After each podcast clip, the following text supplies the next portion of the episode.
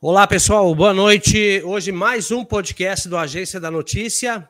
É, hoje a gente vai falar com o deputado federal e pré-candidato ao Senado, Senado Federal, o Neri Geller. Vai participar hoje aqui com nós do podcast do Agência da Notícia, onde a gente vai tirar várias dúvidas e aí dentro desse assunto aí e também a gente vai falar sobre vários assuntos de importância do estado do Mato Grosso. Boa noite, deputado Neri Geller, seja bem-vindo, obrigado por atender a nossa solicitação aí para participar do podcast do Agência da Notícia. Olá, Ari, olá aos telespectadores que estão nos acompanhando pelas redes sociais, é uma é, é muito bom estar conversando com vocês e principalmente de Carejão do Araguaia. Perfeito, deputado. Sabemos que daqui a pouco você tem uma reunião aí, então a gente vai ser mais breve possível para não atrapalhar em sua agenda aí.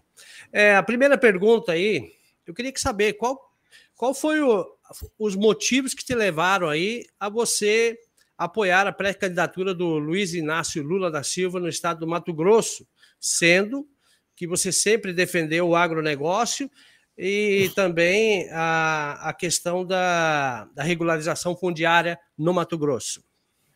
Bom, Ari, primeiro é uma grande satisfação estar conversando sobre temas ligados à agropecuária brasileira. É, aqui todo mundo sabe, a minha vida se iniciou em 2004, ainda 2005, na crise da agricultura, quando nós fundamos a época ProSoja, é, e eu fui coordenador geral da ProSoja no município de Lucas do Rio Verde. É, implementamos o Grito Ipiranga lá e, e, fizemos um dos maiores e mais belos movimentos da agricultura brasileira. Conseguimos renegociar todo o endividamento, instalar, instituir a garantia de preço mínimo. Foi mais, um, mais de um bilhão de reais que nós trouxemos à época de garantia de preço mínimo. E depois uhum. nós assumimos, aí eu fui deputado federal, consegui chegar na primeira suplência, assumi lá no Congresso Nacional e avançamos muito forte em pautas importantes, passando mais uma vez por programas de crédito, passando por programas é, de, de, regularização fundiária e principalmente da questão ambiental que nós implementamos e começamos a discutir em 2009. 2013, no governo do então é, PT, nós fomos indicados pelo setor agrícola, pela ProSoja, pela AMPA, pelas entidades de classe, para que eu fosse o secretário de Política Agrícola no Ministério da Agricultura. E aí, mais uma vez, está aí, os produtores sabem do quanto que nós fizemos. A agricultura, talvez, nunca teve tanto avanço como teve nesses tempos. Nós conseguimos fazer o maior programa de é, plano safra da história, com taxas de juros equalizado para custeio, e, instalamos ali, inclusive, é, o pré-custeio. Aí os produtores e vocês que são do agronegócio sabem do que eu estou falando. É, nós não, o custeio nosso saía em setembro, outubro, quando estava se plantando. Instituímos o pré-custeio, que agora sai já em março, fevereiro, março, quando se quita, você já automaticamente pega o pré-custeio. Construímos um programa de armazenagem que foi o maior da história do país, 25 bilhões, com 25 anos de prazo, com 15 anos de prazo para pagar com taxa de juros de 3,5%. Construímos o programa de acesso à inovação tecnológica, que foi um dos programas extraordinários que levou a agricultura de precisão para os quatro cantos do nosso país, instituiu é, a automação das propriedades e assim por diante. E em 2000 em 2014, eu fui indicado agricultor, ser ministro de agricultura do meu país é, de assentamento de reforma agrária que eu vim, da pequena propriedade em 84, frentista de posto, depois vereador, Deus foi generoso comigo e eu cheguei ao cargo máximo da agricultura. E aí, mais uma vez, todos sabem, não vou falar do contencioso do algodão que nós resolvemos nos Estados Unidos, 13, 18 países que nós visitamos, abrimos embargo ali em 13 países. Se nós somos um grande player hoje de milho exportado para é, o Irã, fui, fui um agricultor, Neri Geller, como ministro que abriu, Arábia Saudita, Egito, Estados Unidos, enfim, tantos e tantos mercados que nós consolidamos, foram 13. E sempre muito na esteira da agricultura. E mais importante que isso, assinei a regulamentação do Código Florestal, enfrentei o governo internamente, fizemos a regulamentação do Código Florestal. Quem está me assistindo sabe do que eu estou falando. Conseguimos estruturar os portos de Miritituba para que a gente pudesse é começar a exportar pelo Arco Norte, que deu um ganho extraordinário para nós, e isso tudo no governo do PT. Eu lembro que, à época, as principais lideranças faziam fila para tirar foto com a Dilma, eram tudo fã da Dilma. É, então, nós realmente avançamos e fizemos realmente programas extraordinários. Dado depois, é, nós me elegi como deputado federal, fui líder da bancada do meu estado, fui é, e ajudei o presidente da República nas pautas importantes para a agricultura brasileira, e aí vou citar algumas reforma da Previdência, que foi importante para nós.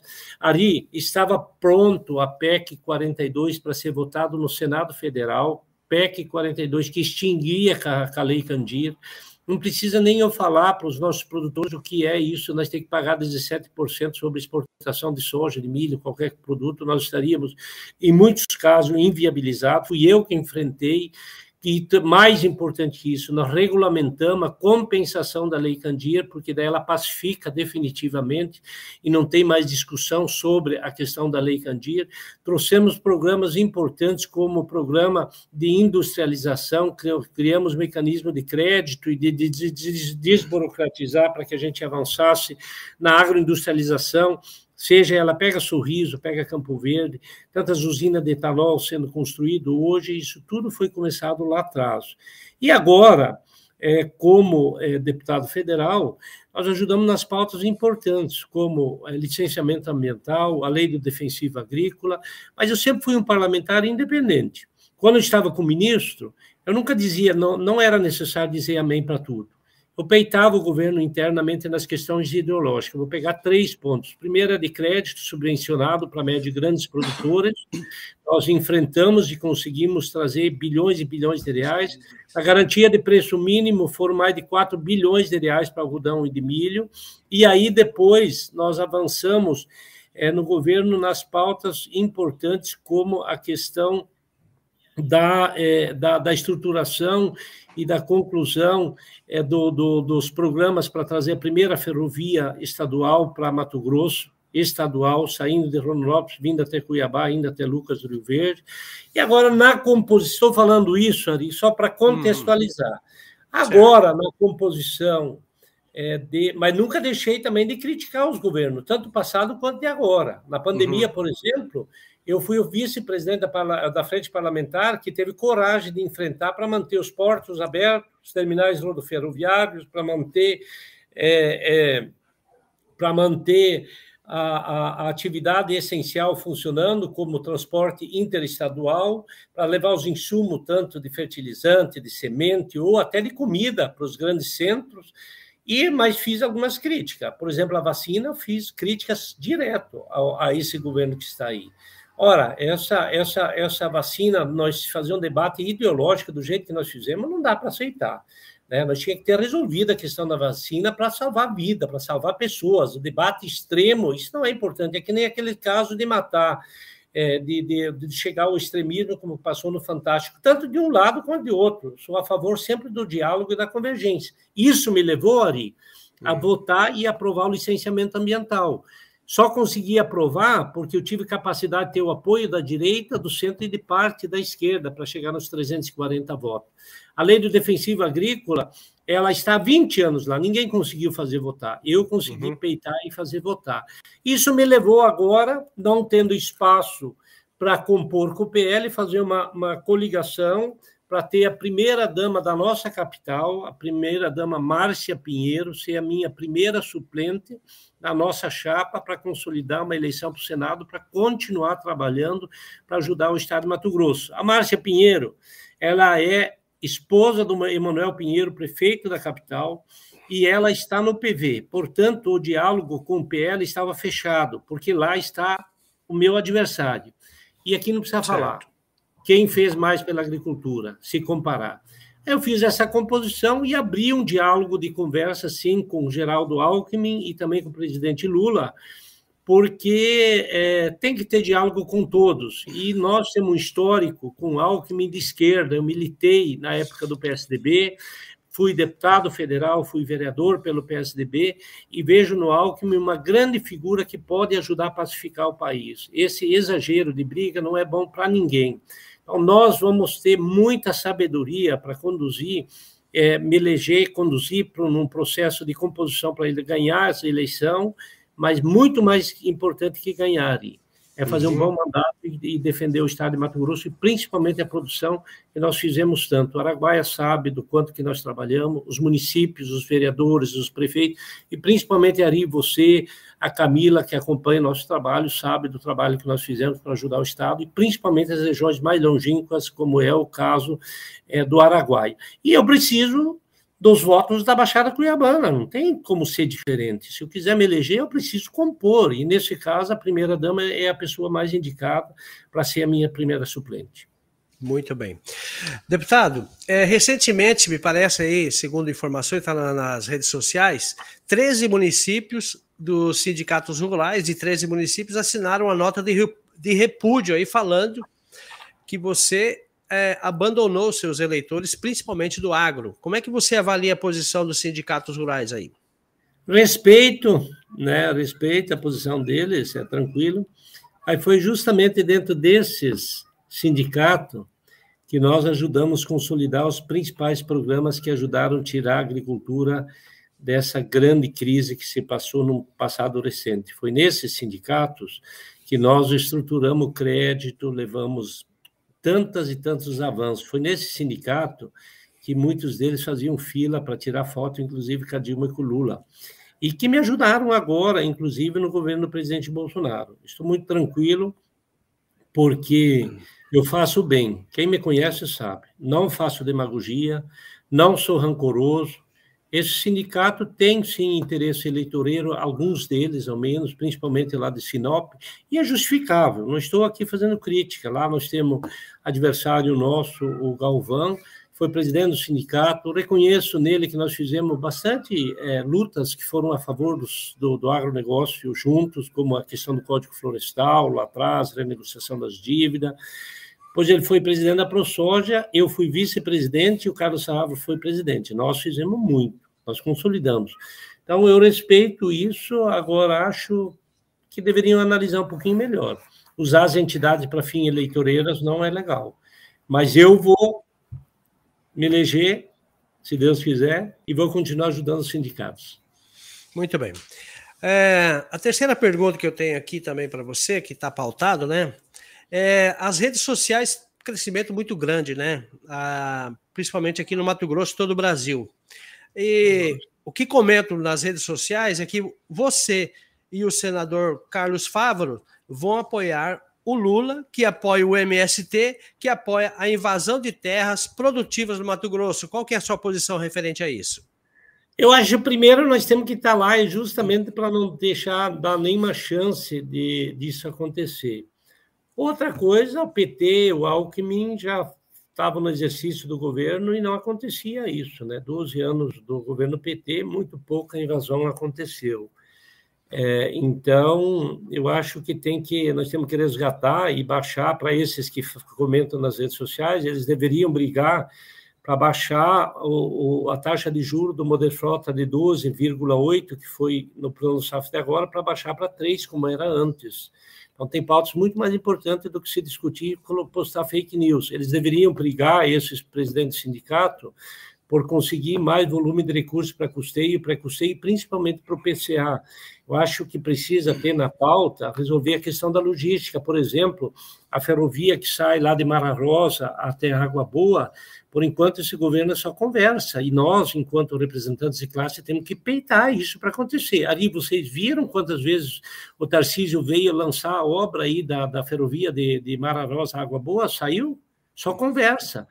Os que estão nos assistindo, e eu critiquei lá atrás, eu ajudei o governo, tenho moral para falar que ajudei esse governo, mas critiquei o 63.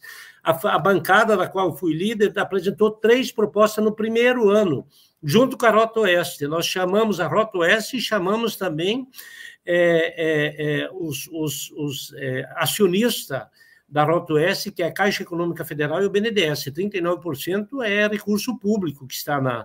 Nós chamamos para que você fizesse o contrato de cura, que estava pronto para ser apresentado, para fazer e fazer uma, a mudança do controle acionário, que seria a melhor saída, porque ela iria retomar a duplicação, poderia ter feito uma rescisão amigável, não foi feito, e por, na pior das hipóteses, há três anos e meio atrás tinha que ter feito a, rescisão, é, entrado com processo de caducidade. Nada o governo fez, nada.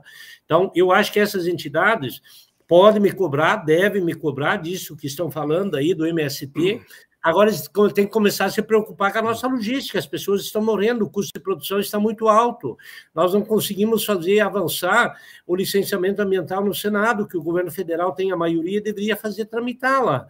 Então, tem muitas pautas que, antes de falar de MST, eu deveria falar de pautas importantes como essas aí que eu acabei de citar. Então, eu sou muito tranquilo com relação a isso, por isso que eu quero ser senador da República para continuar a minha tradição de fazer de forma intransigente a defesa do setor agropecuário, mas não só da agropecuária.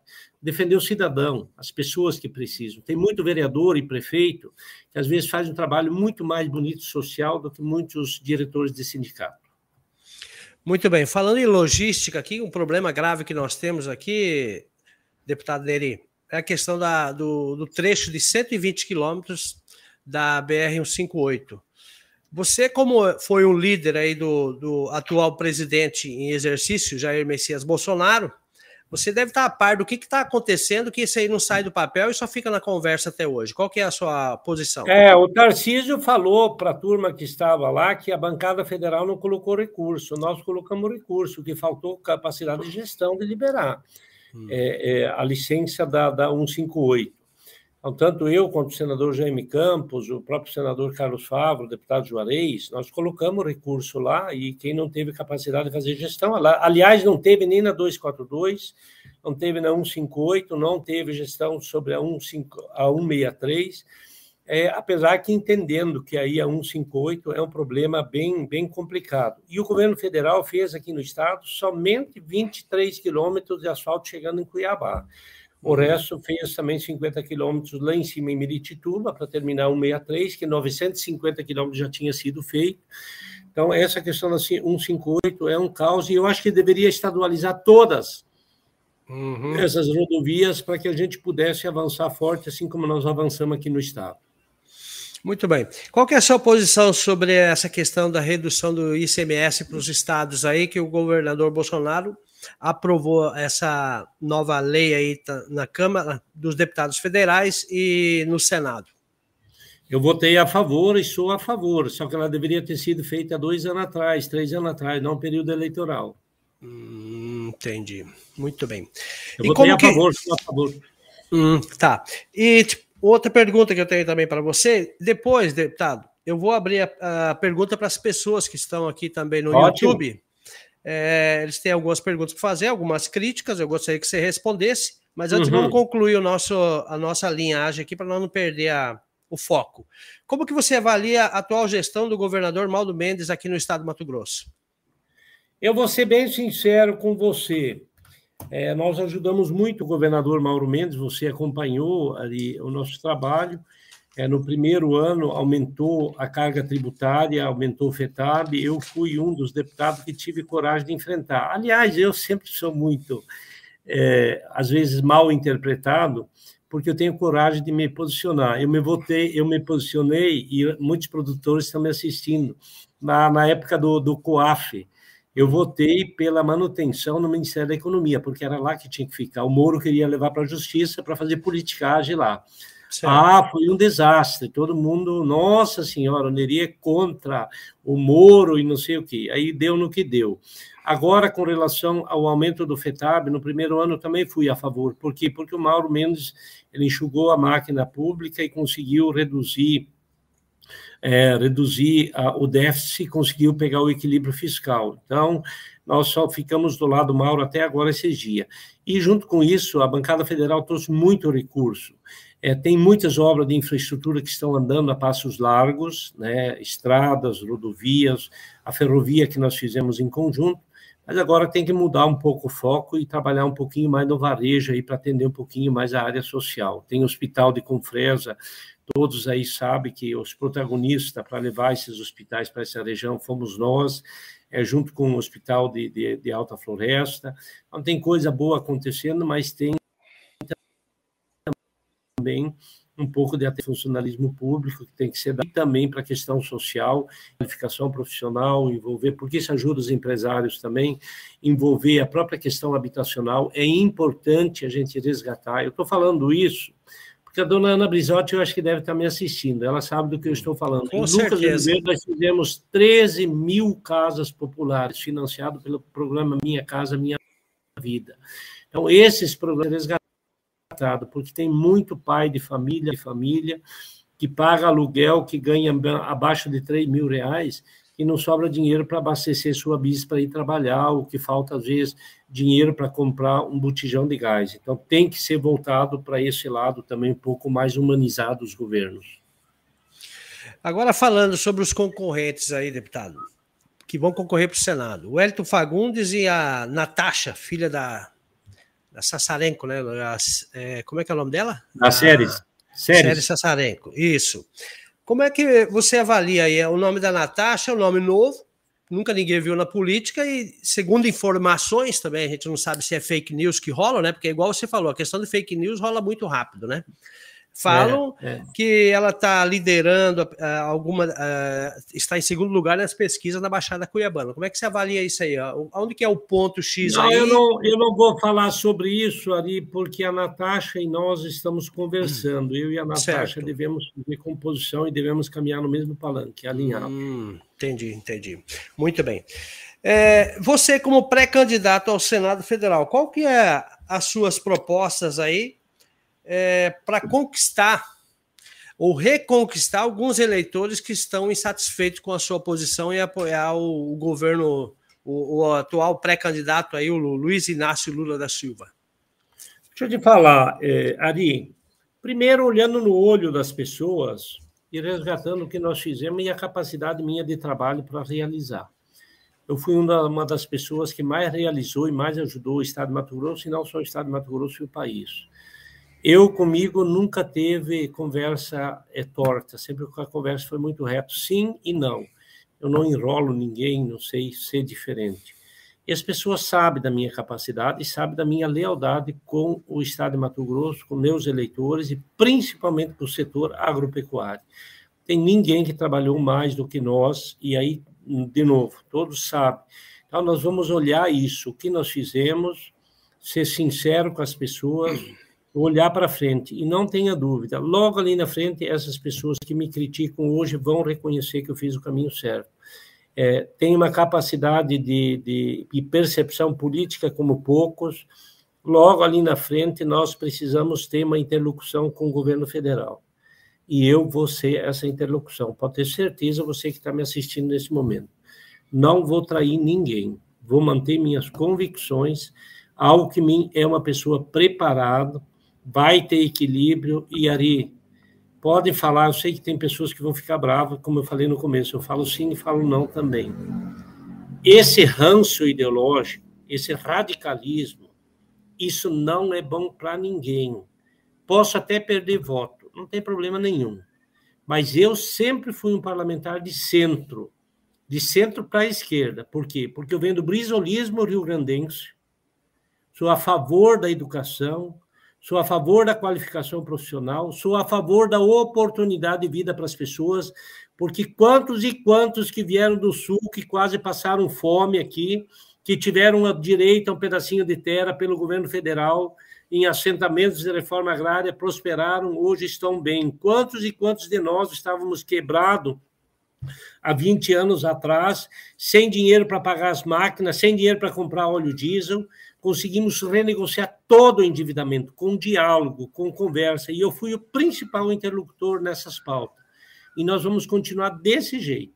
Nós vamos ter, além de ter uma atuação forte na questão do crédito, na questão da infraestrutura, na questão de mecanismos como, por exemplo, a garantia de preço mínimo do seguro agrícola, mas principalmente em matérias importantes como é a questão da lei do defensivo agrícola, que nós aprovamos na Câmara Federal. Nós vamos tirar mais de 2 mil genéricos da fila para reduzir o custo de produção em até 80 bilhões de reais, mas tão importante quanto isso é também tirar da prateleira genéricos que pode ser produzido aqui no Brasil para sair da dependência da indústria chinesa, mas principalmente gerar emprego e renda para as pessoas nos grandes centros. Adianta nós ficarmos nos alvorotando aqui, porque a crise, quando aconteceu, no governo passado que nós renegociamos. A logística avançou também quando estava presente na esfera lá em cima parlamentares que têm compromisso, e eu tenho. E como senador, não tenha dúvida que nós vamos voar muito mais alto, nós vamos fazer um trabalho, continuar o que nós estamos fazendo na Câmara. Eu tenho falado para a nossa turma, eu vou cobrar escanteio e vou cabecear. Nós vamos continuar ajudando na Câmara e votando as matérias importantes no Senado Federal para que a gente possa sair da dependência, principalmente desses dessas parafernália, por exemplo, do licenciamento ambiental. Votamos na Câmara, está parado no Senado. Vou pegar essa pauta e vou ir para cima, porque se liberar o licenciamento ambiental, sabe o que vai acontecer? Nós vamos ter espaço para liberar ferrogrão, nós vamos ter espaço para tirar definitivamente a questão da 158 da, da, da, das comunidades tradicionais. Nós vamos ter espaço para explorar jazidas de potássio lá na Amazônia e assim por diante. Então, tem que ter coragem e eu vou fazer isso com muita, muita perseverança para representar bem não só os produtores, porque do ponto de vista eleitoral, onde menos tem voto é nas regiões de produção. Lá se movimenta a economia, e por isso que eu defendo esse setor. Voto mesmo tem na Baixada Cuiabana e mais nos, nos grandes centros. Certo. Outra pergunta, deputado. O senhor falou questão ambiental, né? A questão burocrática, ambientalistas. Mas o, o pré-candidato a, a, presidente, ele defende o ambientalismo, ele defende a invasão de terras. O senhor vai ter muita dificuldade é, para brigar pelo, pelo nosso Mato Grosso aí, porque eles são unidos. O senhor sabe, a, o aparato do, da esquerda é muito grande. É, eu queria saber como que o senhor vai conseguir essa, essa força, igual o senhor está falando aí, justamente num partido que ele, a herança que ele carrega é muito forte nessas, nesses quesitos da questão ambiental. Né? Inclusive, recentemente, o, o atual pré-candidato falou que quer dividir aí 30% da Amazônia com a, a Reino Unido e Estados Unidos para eles cuidar. Eu não sei até que ponto que seria interessante. Não, Ari, nós temos parar de fake news. Isso não é verdade. Então, é boatos. É, realmente, a esquerda tem um, um ranço ideológico muito forte. Como é que nós vamos enfrentar isso? Como é que nós votamos o Código Florestal? No governo de quem? Uhum. No governo de quem que foi? A regulamentação do Código Florestal foi no governo de quem? No governo passado. Quem estava lá? Eu estava lá como ministro. Uhum. Eu assinei a regulamentação do Código Florestal. Ele trouxe segurança jurídica para nós. Quem que votou a biotecnologia? Foi no governo passado. A biotecnologia, todo mundo sabe, era soja Maradona. Era soja Maradona. Essa questão que sai aí é muita coisa tem razão, realmente, o ranço ideológico de esquerda ele é ruim, mas no caso do governo passado não teve isso. O mercado internacional foi conquistado com muito mais força no governo do Lula do que no governo do, do no, no atual. O atual teve briga ideológica brigando com a China, para nós se aliar com os Estados Unidos, que são nossos concorrentes. A questão ideológica tem que ser deixada de lado. Ora, como é que nós queremos brigar com a China porque lá é comunista? O regime totalitário deles é problema deles. O que nós queremos fazer com esse país é negócio. Uhum. Nós vamos se aliar com os Estados Unidos, que é nosso concorrente, para perder mercado chinês ou perder mercado da Arábia Saudita ou do Irã, que são países totalitários, mas que compram 80% do nosso produto. É pragmatismo. E isso aconteceu no governo passado. Eu não tenho nenhum medo. É, e vou estar lá para defender exatamente essas pautas. Muito Defender bem. o mercado, a grande parceria que foi conquistado nos últimos 20 anos, o crédito que foi conquistado, as pautas importantes que foram votadas, e, de novo, o MST invadiu-se mais na época do Fernando Henrique do que na época do Lula. Ou estou hum. mentindo? Aqui em Mato Grosso serve isso. E para isso tem lei, para isso tem o Congresso Nacional. A gente precisa ter coragem de fazer esses debates aí de forma é, categórica. E vou te falar, muito se critica na questão do Bolsa Família tal. Bolsa Família são distribuição de renda que muitas vezes são justos para as pessoas. Isso, inclusive, multiplica e movimenta a economia. Logicamente, tem que ter cautela e nós vamos estar lá, não é para ser serviçal de ninguém, nós vamos enfrentar o governo se necessário for. Muito bem. É, também boatos aqui, deputado, a gente tem que tirar todas as dúvidas. Boatos falam, que, falam que o Nilson Leitão foi, foi o interlocutor entre o Alckmin, o Lula e a, a, o seu apoio e do Carlos Favaro. Qual que é a sua posição referente a esse boato aí? Não, ele não foi o interlocutor, não. Eu fui chamado pela ministra Gleice, como eu não tive espaço de compor com o PL, Uhum. Eu, eu abri outros espaços de novo. E, gente, vocês querem um senador que trabalhe pelo agro? Eu preciso me eleger. Para eu me eleger, eu precisei fazer composição. Então, eu vou continuar ajudando. É, eu fui chamado pela ministra Gleice, é, presidenta do, do, Partido dos Trabalhadores, fui chamado pelo Alckmin. Eu gosto do Alckmin. O Alckmin é centrado. É uma pessoa que, com certeza, vai dar uma contribuição muito grande. Dentro desse arco de aliança, aí sim nós avançamos. O Nilson Leitão está, nós estamos conversando sim. Nilson é uma liderança importante no cenário estadual e nacional e tem tudo para caminhar junto. Tem muita gente que está se aproximando, que quer o bem do Brasil, que quer menos briga e mais trabalho. Com essa composição que vocês tiveram aí com o pré-candidato Lula, o agronegócio se dividiu um tá pouco? Não, não tenha dúvida, claro, claro. Eu não tenho, eu não tenho nenhuma dúvida que é, é, hoje o campo majoritário da agricultura é, é direita ou extrema direita. E isso e é legítimo isso, é, até porque são muito conservadores. É, e o que também é bom, quem me conhece sabe que eu sou 100% a favor da família, não na conversa, não na, no selfie, na, na, no WhatsApp, certo. na prática. Sou católico, uhum. praticante, minha família. Minha mãe tem hoje 83 anos de idade. Eu, quando no domingo chego em casa, de vez em quando, às 8 horas, 9 horas da manhã, a primeira coisa que a minha mãe me pede é se eu fui na missa. É, então, nós temos uma tradição de família somos 11 irmãos, todos, quem conhece a nossa história sabe como ela foi construída e alicerçado pela, pelos valor, valores de família, valores morais. Então, eu, eu sei que tem uma, uma boa gama que é da, dos produtores que são, são de direita. Mas esses produtores, a grande maioria, sabe o que nós fizemos e como nós trabalhamos. Eles vão saber, eu tenho pesquisa quali também, não fui, não fiz esse movimento de forma aleatória, não, não tenho um pouco de experiência. Quem conhece a minha vida sabe que eu não me, não me jogo de, de qualquer precipício.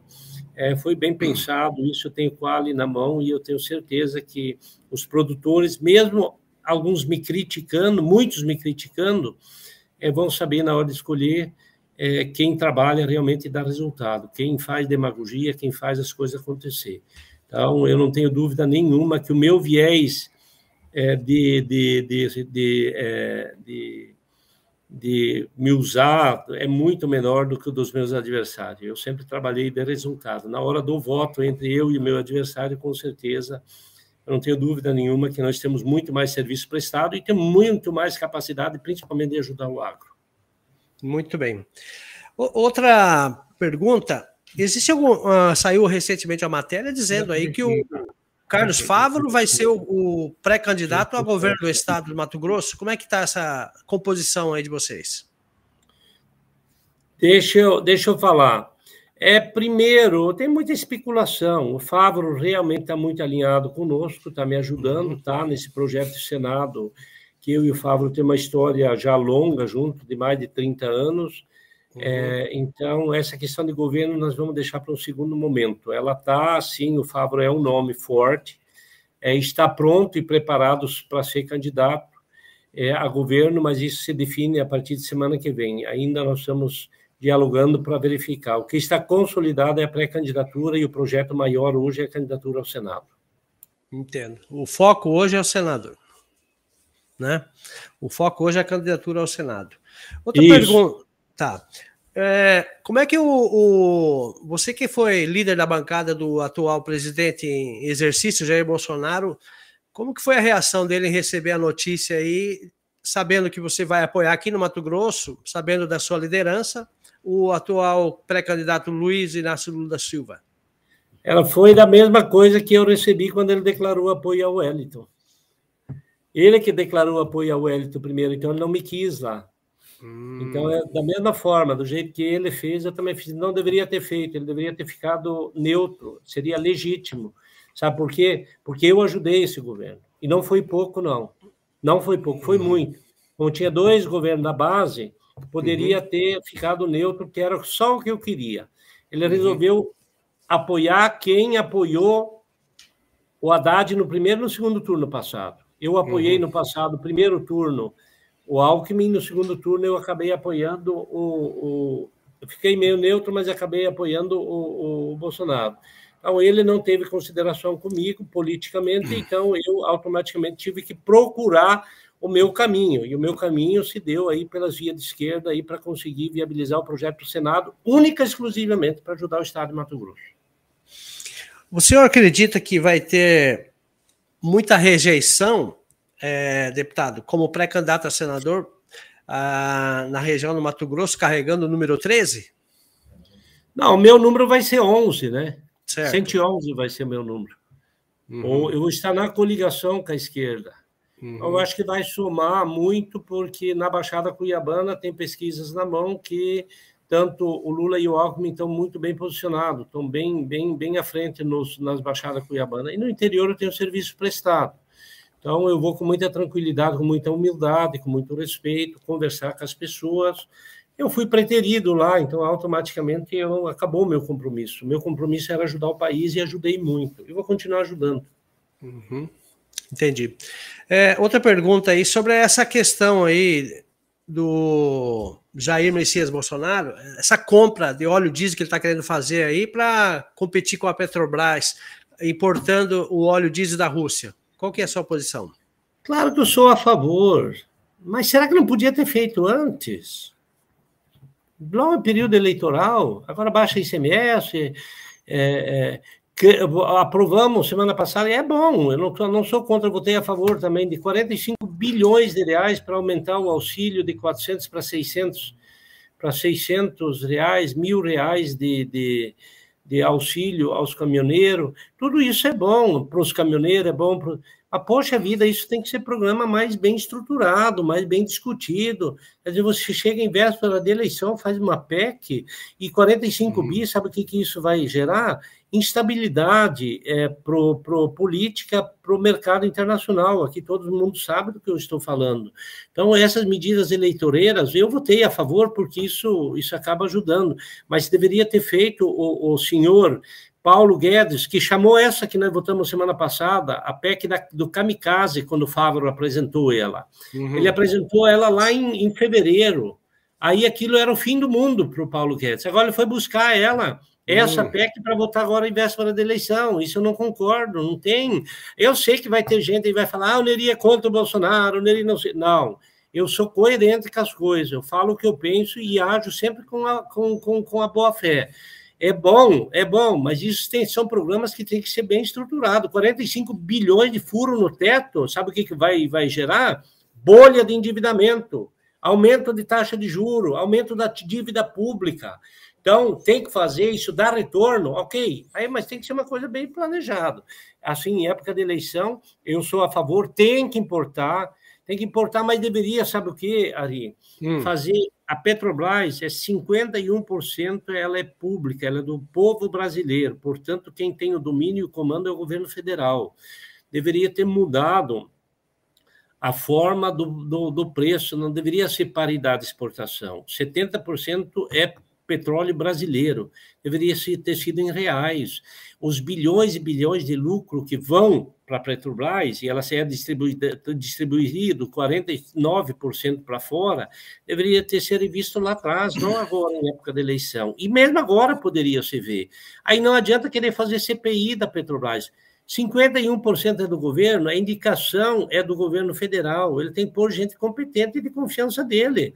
A mesma coisa que aconteceu lá na Anvisa, lá atrás. Poxa vida, quanta briga com, o general da reserva, almirante da Marinha, naquela, naquela, naquela divergência da Anvisa. O presidente nomeou, uhum. entendeu? Então tem que ter essa briga para fora. A mesma coisa do Mandetta lá na pandemia. No meu entendimento, ali, Hum. O presidente da República tem a caneta na mão, não está satisfeito, vai lá, exonera e bota outro. Não, fica brigando, briga ideológica com o ministro, com não sei quem, isso acaba atrapalhando o Brasil. Então, eu sou a favor, sim, da importação mais barato da Rússia, com certeza, mas isso é um programa que não pode ser agora em véspera da eleição, tem que ser um programa de agora para ir para frente para os próximos anos. Muito mas bem. sou a favor e votei a favor de todas essas pautas. Muito bem. É, o, senhor, o senhor acredita é, e confia nas pesquisas, deputado? Depende da pesquisa. Depende das pesquisas.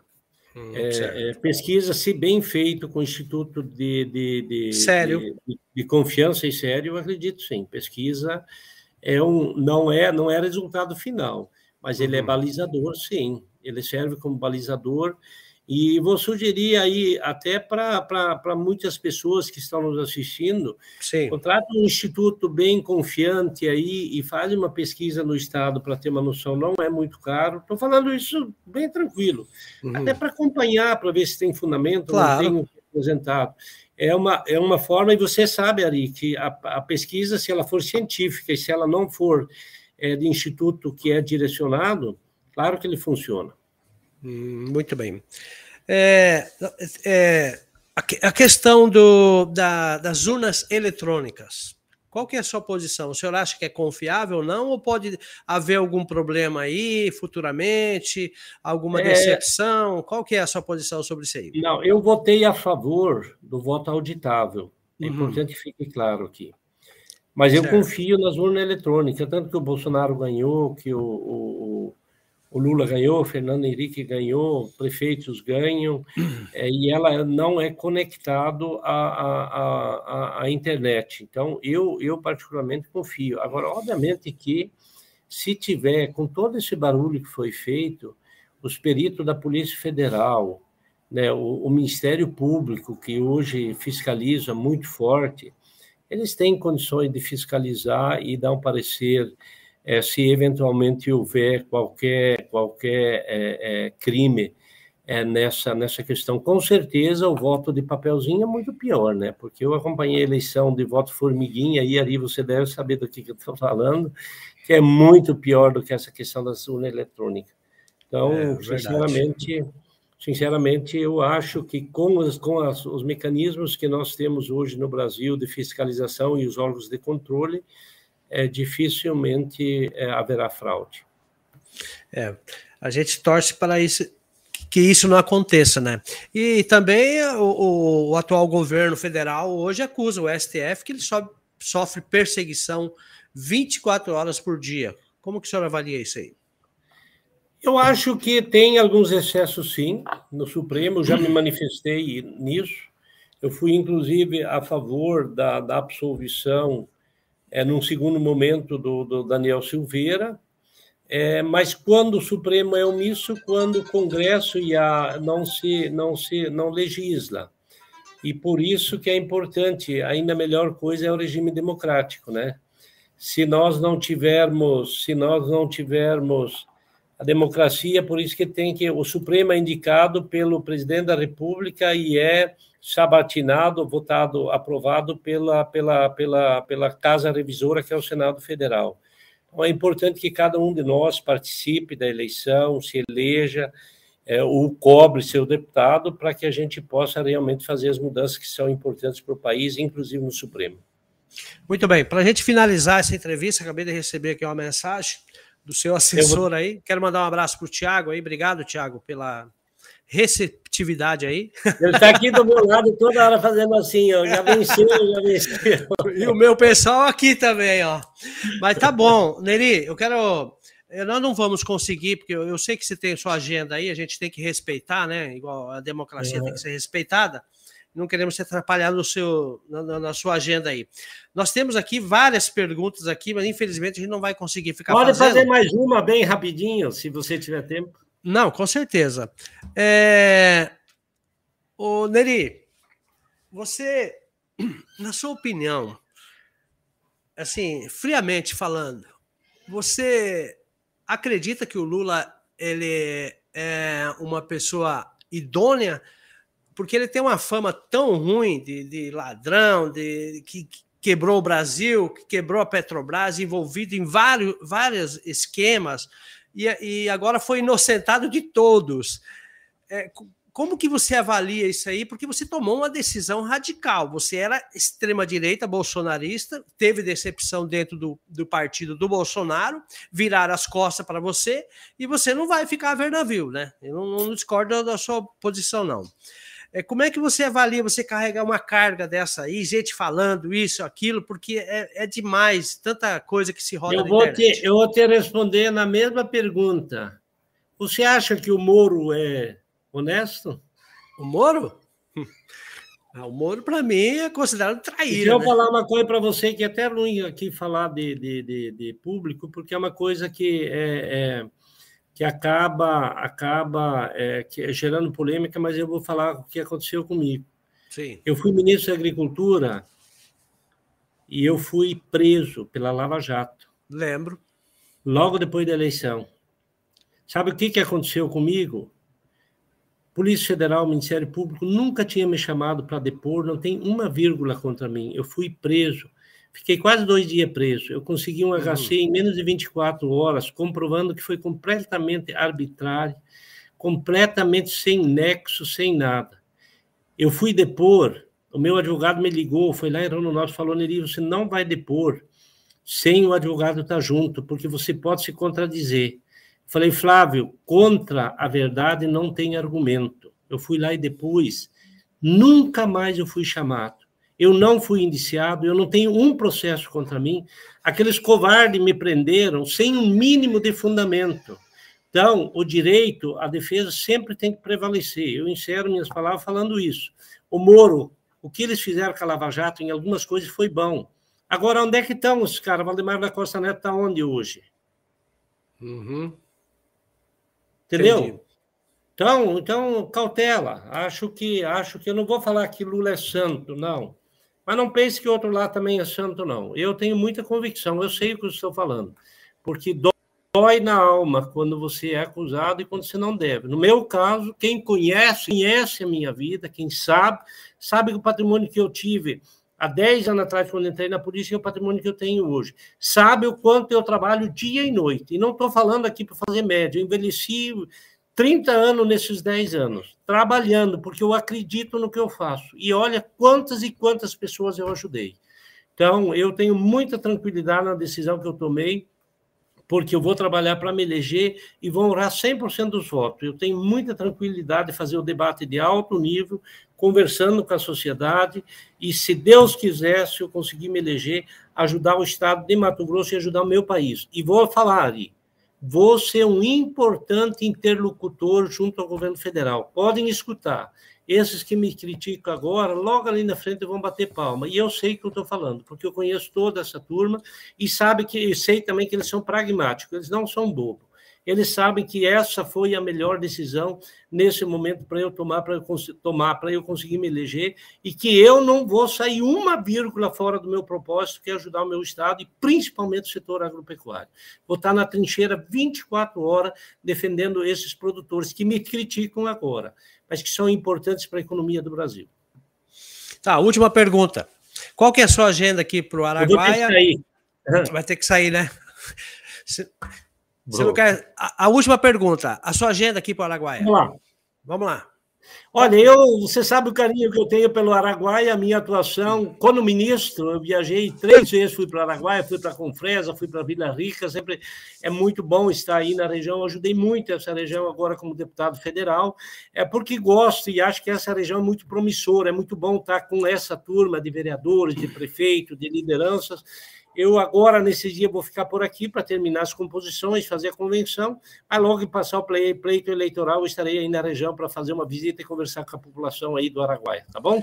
Ok, muito obrigado, deputado Neri Geller, aí dando satisfação para a população, principalmente para o agronegócio, sobre a questão e a posição dele como pré-candidato a senador pelo Mato Grosso. Quero agradecer aí imensamente pela abertura que o senhor nos deu aí para a gente fazer essa, esse bate-papo aqui no podcast. E lembrando que a gente está ao vivo através do YouTube e também do Facebook. Um abraço, Neri, muito obrigado pelas suas palavras aí.